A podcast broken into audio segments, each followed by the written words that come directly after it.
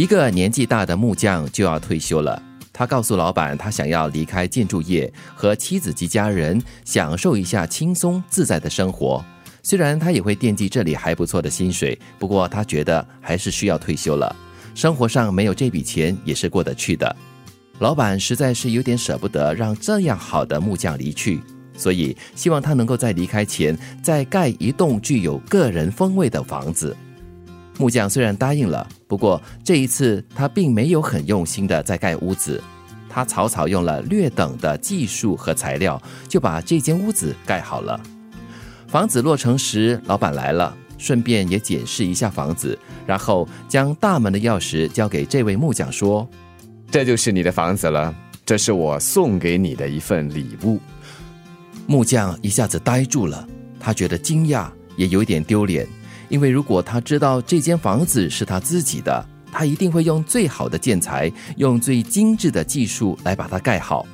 不过现在他却因为自己的草率，要住在一个一点都不好的房子里面。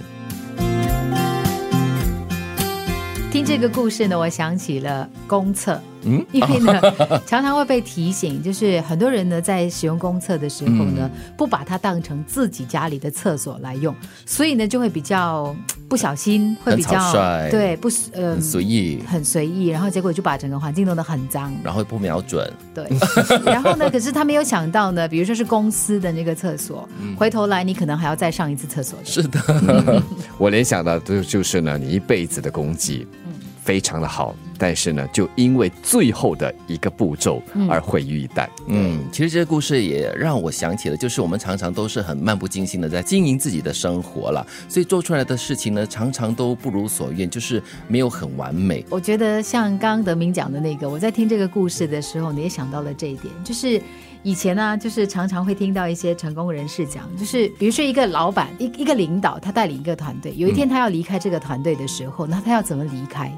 我觉得这个东西，这个是关键。嗯，就是在离开的时候，你是说，哇，我走了以后，哇，那个地方垮了，没有我不行；还是你走了之后，那个地方可以继续的蓬勃，那个公司、那个单位可以继续做得更好？因为什么呢？因为你留下了一个非常好的基础。嗯，对。但是我觉得人都会有私心了，就如你刚才的举的这个公厕的这个例子，因为很多时候，如果我们对这份工作没有归属感的话呢，就会说，哎，我其实只是打一份工作，拿一份薪水，而不把这个。东西归为自己应该做的东西，而且是把它很好的去经营，把它做到最好，所以。呈现出来的成绩就永远都是那个不汤不水的感觉。嗯哼，那有些人是花了一辈子去好好的经营他的事业、他的人生、对人际关系，但是呢，可能就是来到了这最后一步哈。呃，我们说一失足成千古恨，可 能是不保，对，可能就是一时的疏忽，也可能是一时的怠慢，又或者是哎呀，反正都是最后一宗了嘛，随便了。我觉得就是人性，反正人之常情了，都会这样。所以这样的一种坚持是很重要的。如如果他是你的这个。基本思想的话，就应该不会在